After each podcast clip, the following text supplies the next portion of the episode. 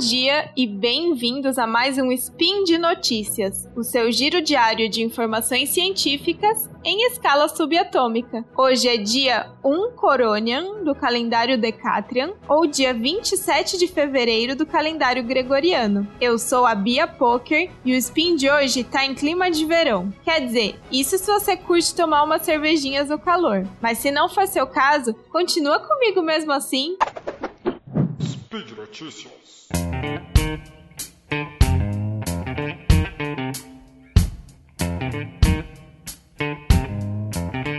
Logo na primeira semana de janeiro, eu fui inundada de matérias em portais de notícias anunciando o lançamento de uma cerveja de uma marca bem famosa, que tinha dois diferenciais. Além de ser uma cerveja sem álcool, também é a primeira do mundo com adição de vitamina D. Eu não vou negar que a primeira coisa que me veio à cabeça foi o antigo meme: agora a Pablo foi longe demais cerveja enriquecida com vitamina D, não tem mais o que inventar? Depois, fui tentar sanar minha curiosidade procurando por mais informações. Mas apesar das trocentas matérias sendo publicadas simultaneamente em tantos sites diferentes, o conteúdo era sempre o mesmo, certamente vindo de um press release. Todas as matérias exaltavam a inovação da empresa de bebidas e em algumas foi dito que foram muitas dificuldades tecnológicas enfrentadas para alcançar tal feito. Mas nada além disso, mais nenhum detalhe. Só que numa dessas buscas me deparei com um anúncio antigo de uma cerveja chamada Schlitz Sunshine Vitamin D. Isso mesmo, não é de agora que inventaram a cerveja adicionada de vitamina D. A Schlitz Sunshine foi lançada onde? Nos Estados Unidos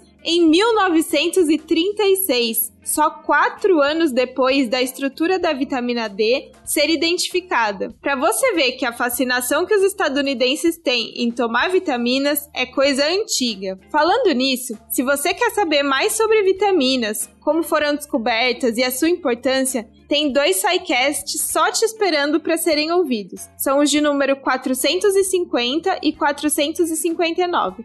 Eu recomendo muito, principalmente a parte 1, que está uma aula não só sobre vitaminas, mas muito sobre ciência. Voltando para a história da cerveja agora, já naquela época houve alguma controvérsia porque os cientistas queriam que os cervejeiros que produziam a cerveja admitissem publicamente que era uma falácia incentivar o consumo de cerveja, prometendo benefícios à saúde. Eu não sei o que aconteceu, mas de um jeito ou de outro, a cerveja com vitamina D deixou de ser produzida em 1938, só dois anos depois do seu lançamento. Como o exemplo mostra, a adição de nutrientes em produtos industrializados é uma tendência de mercado já antiguinha. Mesmo depois de tanto tempo, uma dieta baseada em comida, com grãos, vegetais, frutas e etc, etc, etc, que você já está cansado de ouvir eu falar, segue sendo muito mais vantajosa nutricionalmente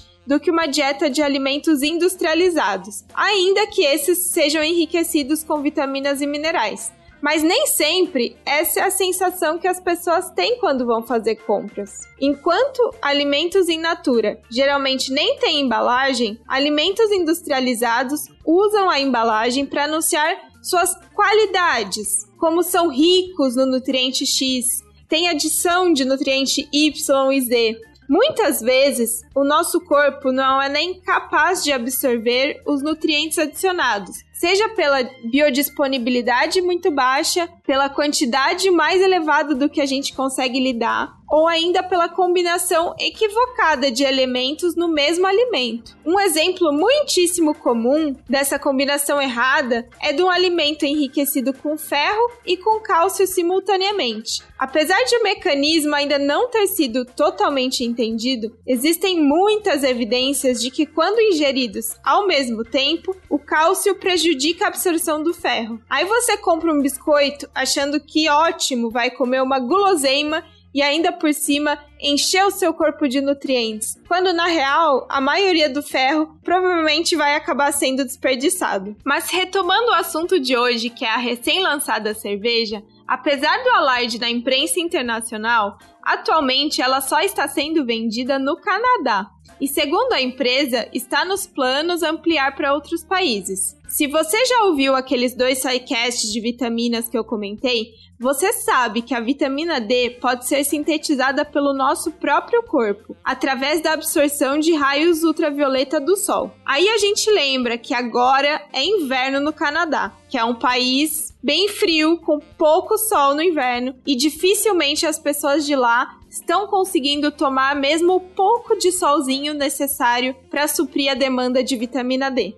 É aí que a cerveja que é 0% álcool e adicionada de vitamina D fica mais tentadora para os consumidores. Mas será que faz sentido vincular a ingestão de vitamina, que é algo que a gente precisa diariamente, a uma bebida que, apesar de ser 0% álcool, não deve ser ingerida com tanta frequência? Eu acho que não. Justamente porque eu acho que pode levar algumas pessoas a confundirem o beber uma cervejinha de vez em quando por prazer com beber porque acreditam que faz bem e que, portanto, não precisam de moderação. No Brasil, vender essa cerveja com vitamina D faria ou fará, né? Vamos ver ainda menos sentido, já que sol não é algo que falta, né, no Brasil. A parte disso, procurei bastante a lista de ingredientes dessa cerveja mas não consegui encontrar nem no site do fabricante. Outra coisa que eu não encontrei de jeito nenhum foi a opinião de alguém que já tem experimentado a bebida, pra gente saber, né, se pelo menos ela é gostosa. Só o que eu encontro sobre ela são essas matérias de press release e um comercial em vídeo numa belíssima praia ensolarada na Costa Rica. Uma baita sacanagem com os canadenses que já devem estar cansados de inverno. Será que tudo não passa de um surto e essa cerveja vai ter a vida tão curta quanto a da sua antecessora Schlitz? Teremos que esperar para ver. Bom, e por hoje é só. As referências citadas nesse spin estão no post do episódio lá no portal Deviante.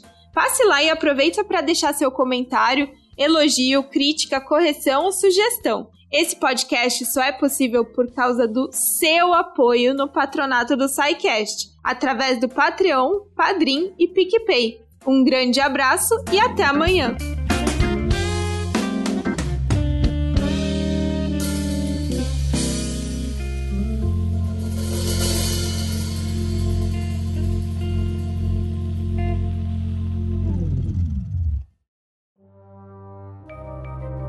Este programa foi produzido por Mentes Deviantes. deviante.com.br.